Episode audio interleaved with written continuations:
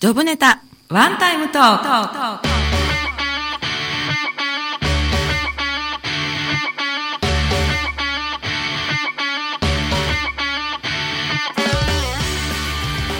皆さんこんばんはコミュニケーションプロコーチで番組パーソナリティの笹崎久美子です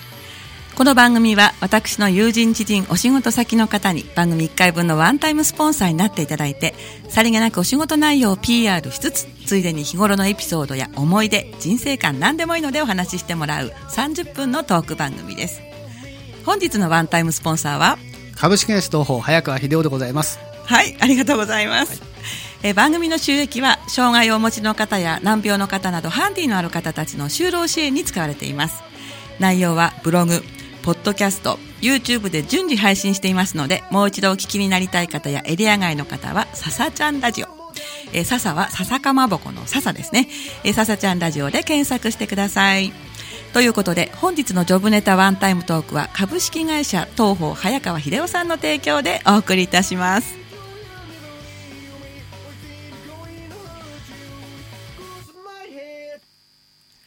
はい、改めましてこんばんは。こんばんははい、よろしくお願いいたしよます。ろしくお願いします、はい、本日のワンタイムスポンサーなんですけれども、株式会社東宝代表取締役、早川秀夫さんにスタジオにお越しいただきました。よろしくお願いしますちょっとね、間に合わないかななんて思ったんですけ ど、そんなことはなかった。余裕だったですあーもね。うギリギリだと思ってドキドキしましたはい、もうなんか、実況で来るんですよね。Facebook メッセージ が、今出ました。今、IKEA です、みたいな。はいね、お互いにね、はいあの、中田地区ということでね、はい今日は楽しく、まあ、地元の話なんかも話せればいいな、なんて思ってるんですけれども、はいまずあの最初に株式会社東宝さん東宝というのはアルファベットではい TOHO とと書く会社さんなんですけれども、はいちょっと簡単にはいどういったお仕事なのか伺ってもいいですかはいえっ、と私の株式会社東宝はですね、はい携帯電話の基地局というものをはい設計施工している会社でございます、はいで携帯電話の基地局って多分皆さんご存知ないかと思うんですけれども、はい携帯電話と携帯電話の間につなぐうんその基地局っていうか鉄塔とかビルの上についてるアはいンテナとかがあるんですけれども、あのよく住宅地の中にこう金網で囲まあれーたそうりしてまさにその通りでございますあとこうなんていうか東北自動車道とか走るとこうちょっとこう道路沿いにこう立ってるとか、はいあれですよねはいあれでございますはいうんそれを作ってるんですかはい作る一からあの高いの、、えーとそうですすね最初は、えー、と土木工事の方が入ってですね、えええー地ならしとはい基礎を作ってですね、ええあのー鉄塔は組み立ててもらってはいその後我々の出番でそこにアンテナをつけたりあらー線そをう引いたりするという、そうなんだ、はい、じゃあいろんな業者さんとこうなんていうかな仲間をそうですく仲間を組んでそうなんでですいいんでしょうかねはい仲間を組んでで一番大事なところをこう担当されるんですあねまあそういうなんていうんですかそう発信機みたいなあそうですね、はい送受信機ああそうかそうでかすうねーんあとはデデータの送受あとデータ伝送装置ですねータ伝送装置、はいはい、はい、そこを、まあ、工事をしたりメンテナンスもメンテナンンスもはいうーんじゃあ高いところの作業がどうしても多くなるじゃない多でいすかですねえー高いところを登られるんですか、はいあ本当ですかはいへえずっと登ってらっしゃったんですかそうですね、はいここうーん震災前までは登ってたんですけど、ええはいあとはあの、ええ経営の方に専念してるのでお登さってすがですね、はいなるほど15年ぐらい登ってましたねあそうなんだ、はいそこからこう、まあ、修行を積むというかそんな感じなんでしょうね、はいうーん実はね、えー早川さんの会社の株式会社東宝さんなんですが、えー私の自宅のすぐ近くだったんですよねそうなんですよそれで、まあ、今日は多分ラジオのエリアにはいらっしゃらないんですけれども、千崎さんと私の友人にご紹介いただきまして、はい一回取材をさせてもらったんですよね。あ確かそうでしたよそうねそうそうそうそう、私が携帯の基地局とは何ぞやみたいな、はいわからなくって、はいそしたら今あの目の前でお話しされている早川社長が、もうわざわざですね、車を運転 して、某指導丸地区、はい、はい某袋原地区、は いい、ろんな会社さんのね、あの、携帯の基地局、まあ、あの、党、党みたいなね、はいあの説明してくださって、それがすごくわかりやすかったんですよねよかっ。た感動しました。ああよかったれでもう一発でわかりましたよ、私。ああよかったです、うん、もう本当お話分かりやすくて、うん、しかもしかもですよ、はい私ばっかり今日喋ってるんですけど、まあ、私ちょっとオフィス借りてるんですけれどもその大家さんでもあるんですもういつも大変お世あ話ーになっておもりますう。はいこちらこそ大変お世話になっておりまなんかすごいうちわっぽい感じで始まったんですけれども、は い、はいということで、えっ、と、携帯の基地局はいを、まあ、作ってらっしゃるとはいいうことなんですよね。どの辺まで行かれるんですか、出張とかで。すえーっとですねうん北は、えーそうですね陸奥むつ。はい、むつってむつですよね。むつです青森県ですね。はいへーもうちょっと行くと大間え、それってマグロの大間ですか。マグロの大間ですおほほほほうーん はいでまあ関東もまあちらっとは行きますけれどあと新潟です ね新潟。はいうーん。新潟も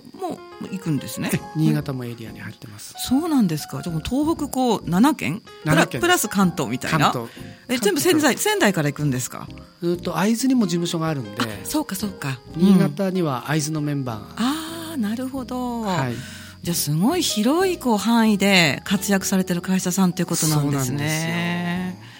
何かこうやっぱりご苦労もあるんじゃないかなと思うんですけど冬場とか。ありますありますうん。例えば、ええうん今日は仙台すごく今日晴れてましたよねはい私今日青あ秋田からはい。昨日秋田泊まりで今日来たんですけども、えええ秋田は高速道路積雪でしたえええ。そうなんです積もかっ。て、えー横手とかあっちの方はもう積雪へでー2車線が1車線になってたんですけどあそんなにもせ道路が狭まって。狭まってうーん昨日行く時はそんな降ってなかったんですけど今日帰ってくる時はすごくはい積もってたのでえ本当ですかだから仙台で予想ししえないことがうーん周りで起こってるという春ですよ仙台今日仙は台そうですね、はいじゃあ真冬でした本当です昨日私福島県行ったんですけど、はい福島県なんかもう木々がちょっと緑がかってきててなんか宮城と福島でも違うのに、はいで秋田県とかね青森県じゃやっぱり行ってみないと分かんないですよわねかんないですよ最初にこう前乗りして調査とかされるんですかえーっとね、はいい、やもうあの、うん行ってみたらあやっぱり雪だった とスコップ持ってくればよかったとそんなそかんな出たとこ勝負みたいな そうなんですかう、そうんうん風も強いかもしれないですしね風強かったですけどねじゃあやっぱりタフな皆さんの集まりですねあ東方の社員さんもうおはっしゃる通りもうその雰囲気をいつもひしひしと感じるんですけれどもあもうはいすごくねあの礼儀正しくてねいい社員さんをお持ちなんですけれどもあありがとうございますはいで今日はですね、はい私ちょっと聞きたい話があったんですけれども、はいあの曲行く前にちょっと前振りだけいいですか、はいあの今日私実はちょっとあの五つ橋整骨院の、はい 石川さんに伺ったんですけれども、はいギネスに乗ったって本当ですかそうなんですえ本当に乗ってらっしゃるんですか、はいギネスに今はギネスに載ってないんですけれどもあそうなの、うんあの図鑑が公開されるんですよ図鑑、はいアキネスブックはいはい、であのそのその時までに私の、えー飼育ギネスという飼育ギネス、はいそこあが残っていればそのまはまいギネスに乗るという、あーその飼育ってどの分野で実はあの、はい昆虫のクワガタの、クワガタ、はい、飼育なんですえ何の世界一なんですかえーっとですね、はいその中ででも、えええークワガタの中にもあの属と種がありましてですね、なんとか族なんとか種っていうあそうですそうですはいえー、とその中のうんあの、えー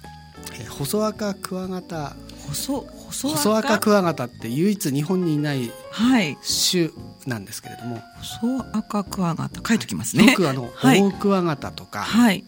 えー、と平田クワガタとかあなんか聞いたことあるありますよね、はいノコギリクワガタとかあなんかこうなんか わかんないギギザザギギザザギザギザイメージイメージははいい、あとはいミヤマクワガタとかあ、それも聞いたことあるで日本にはあのネブトクワガタとですね、ええ丸羽根クワガタおとお すまあそういうもういるんですごすいよもう尽きない感じで出てくるんですね。ははいい。で日本に唯一いないのは、ええ、細赤クワガタっていう種類なんですよあ種類なんですね。はいそう赤これ普通に見た感じクワガタ普通にクワガタ普。通のクワガタただ2が見るとこれは日本にいないとかってわかる。あもうわかりますねへえ、うんそれを日本で買っている。そそれで、ええその中のはい。ビコロール細赤クワガタという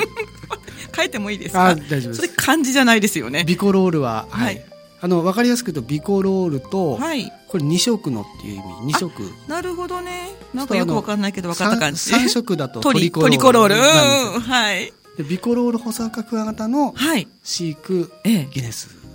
うをんをあのいただいてるとギネスってさ世界ですよね、はい世界で世界で飼育してるのは早川さんだけっていこやとです飼か育してる人はたくさんいるんですけれども、あらまうんその中ではい 一番大きいのを出したのが私と、それはすご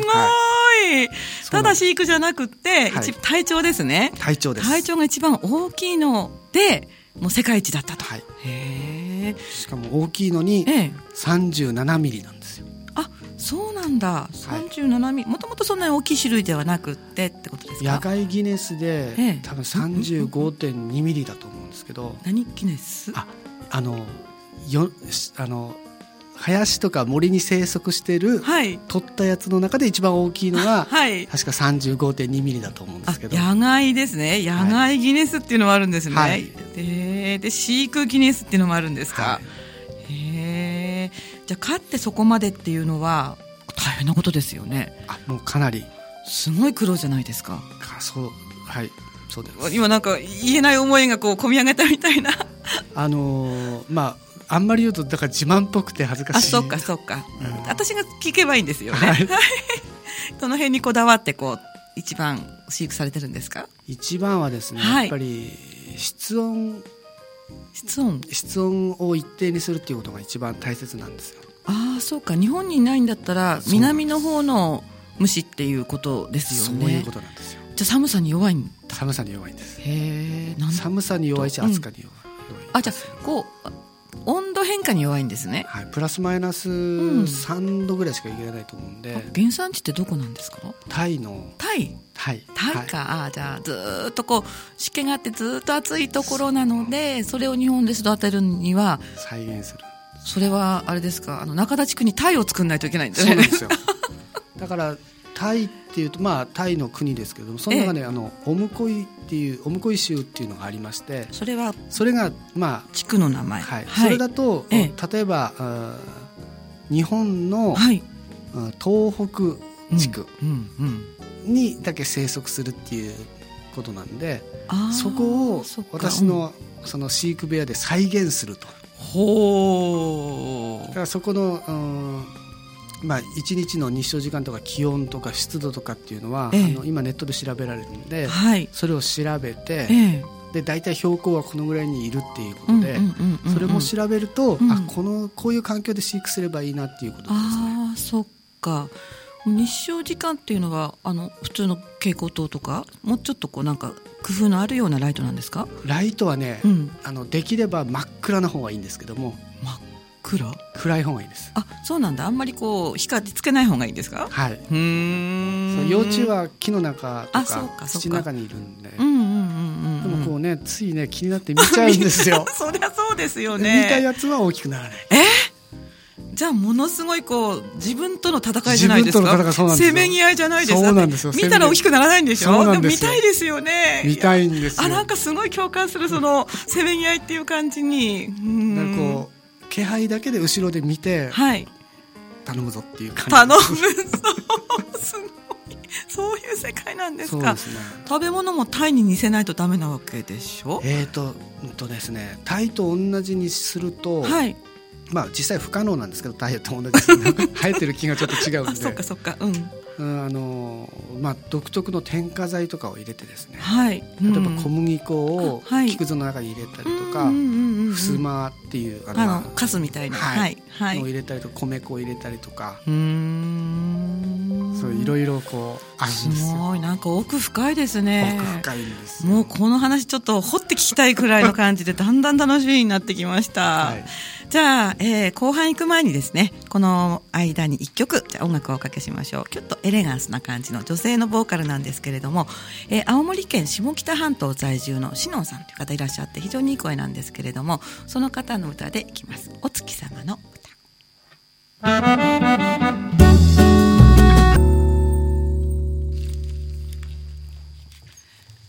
はい、お送りした曲はシノンで、えーお月様の歌でした。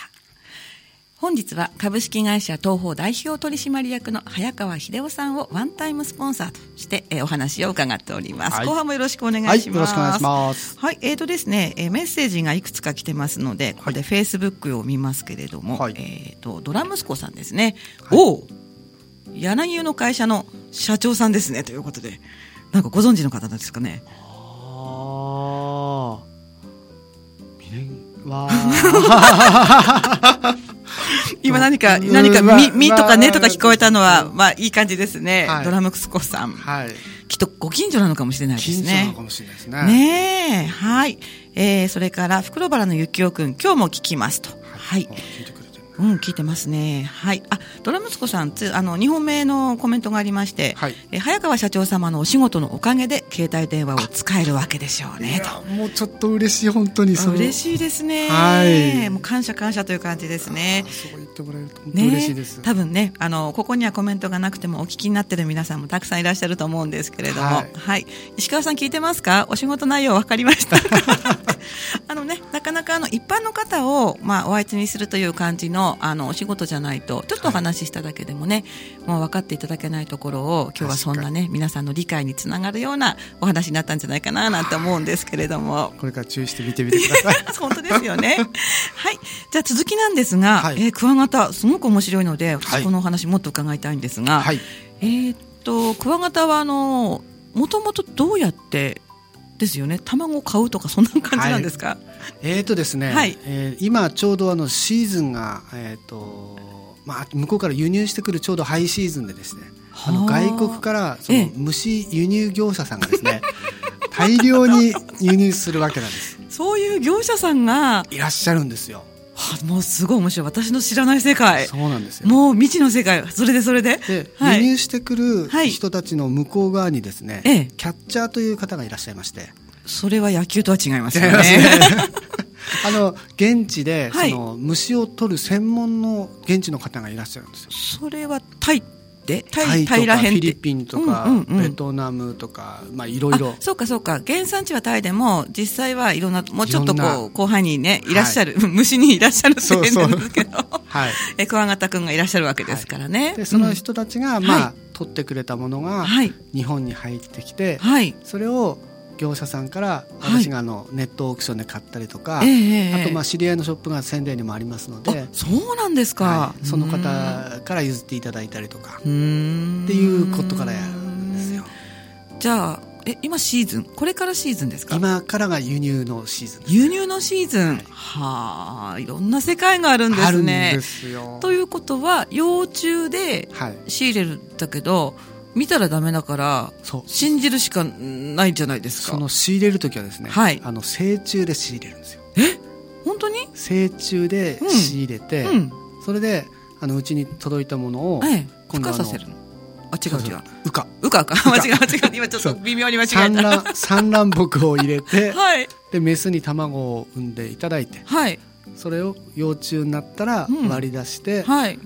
で育てて、うんうんうんうんさなぎになって成虫になるという、い一世代前からってことですねそうなんでございますいやー知らなかったそうなんですね、はい、じゃあ元気な成虫をもうあの仲がいいカップルみたいな感じそうであすれそうですちなみにその何匹から始めるんですかつがいで買うのつがいでうーん一番いいのはうん1オス2メスっていうパターンなんです よなんかそれ一オス二メスそういう言葉あるんですか、はい業界にいやあのオス1匹で、はいメス2匹でう、んうんうんうんメスもですね、はいあのまあ、ふ太ってる方がいいんですよあらいいセリフです ね太ってる方がうんうんためになる、なるほどねあの繁殖力があるっていうか繁殖力そういうそういう意味ですよね、はいじゃあ見た目でこう買うんですかそれを目利きするところから始まるんです、目利きはい、それってじゃあ才能もありますよねあとなんていうの訓練もありますよね経験でしょうね勘とかってありますこれいいとかっていうのあるんですああかりますありますどの辺見てるんですかそういう時ってやっぱり体が丸みを帯びてるメスがいると、うんうんおっと思って入札するんですけれども、はい、やっぱりプロはねうん、かぶせて別な人が入札してくるんですえー、そうなんだじゃあもう本当の入札ですねよく入札です最近ほらオークションとかでも、はいもう争うのが嫌だから、はい最初から決まってるのをポンと入れてもうまるでお買い物のようになってるっていう時もあると思うんですけどその世界は本当にもうじゃ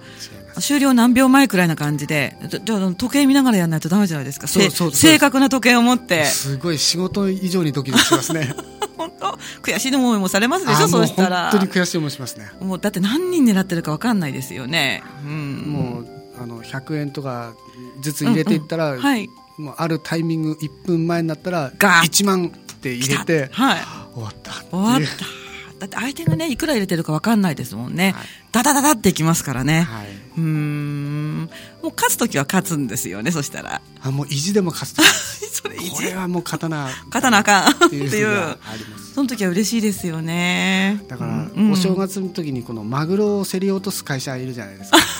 あの社長さんの気持ちはすごくよくわかる本当ですか あの、うん、と大きいやつでしょうんと大きいやつあのとてもお値段の張るやつ、はいああそうなんだはい、うんじゃあそうやって育てた、まあ、クワガタはい、やっぱり愛着もひとしおですよまねさにそれ次の繁殖には使わないものなんですか使うんですよああそうなんだどんどん少しずつこうあ大のきくなって血が血が濃くなって大きくなっていくという、あそうかじゃあ大きいのの、まあ、何世代かは大きいっていうか遺伝っていうのかな、うん大きいのが生まれたら、また輸入するのは大きいのと大きいの大きいの、はい大きいの大きいのと重ねていくとだんだん大きくなる CBF なんなんぼっていう形でこうはい世代が大きくなっていくうと、んはいこうぐわっと大きいのが出てくるというはね。あ今 CBF っておっしゃったのは、 C- CB あの、うんうんまあ自分の子供同士で掛け合わせなし、あの F1F2F3 ってはいこれ多分犬の世界も同じだと思うんですけどもあそういう言葉があるんでそうすブねリードの世界であそうなんだうんうんうんで別にこうまた新しい奥さんとはい掛け合わせていくと、はい CB っていう形でだんだんはこうなっていくあなるほどでこういい血が血がないです血ないですけどねこういい血なんですよ血ある血なんで血すっていうか、ま血なあんですまあ、イメージ的には血ですよね、はいあのサラブレッドと同じように、まあ、血統みたいなまさに血統証付きがあるんですよ血統証明書もあるんです、クワガタの世界で、はい、血統証明書があるんですん何純正種であるとかそういうことなわけないですよねそのどこどこの産地で取れた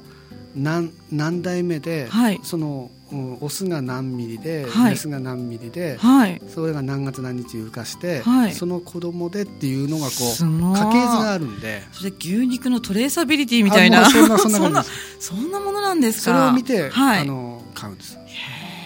早川さん私今日あの知り合いお知り合いなんですけれども初めてはいちょっと別な一面を見ましたあそうですかもう尊敬しましたわあすごいですね面白いですね面白いで本当すよにもう機会があったらまたぜひあもうぜひぜひもうこの続きでもいいのでねおは話い伺いたいくらいなんですが、あのまあ残りですね、まあ、4分半切りましたので、はいこの辺からですねまた早川さんお仕事に戻りまして、はい最後に何かリスナーの皆さんに聞いていただきたいようなことがあれば、この時間に言っていただきたいなと思うんですけどもはいはい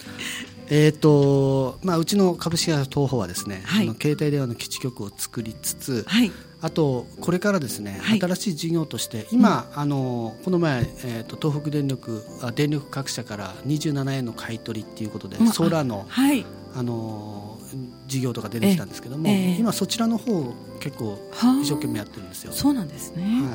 うんでそこであと双方、まあ、電気事業ですんではい、電気に関わる、ううんうん、うちの会社のお手伝いをしてくださるはい会社さんをですね、はいあの大募集しているところでございます。大募集です大ね募集してるあ何かこうお仕事で組めるようなはいパートナー企業という言いそう方ですでいねいんでしょうかね。えー、と4月からあのパはいートナーシップ会というのを、えええーうちの会社でも作ってですねはい、でお互いの仕事の共有をしていきたいなというふうに考えておりましてうんうんうんうん例えば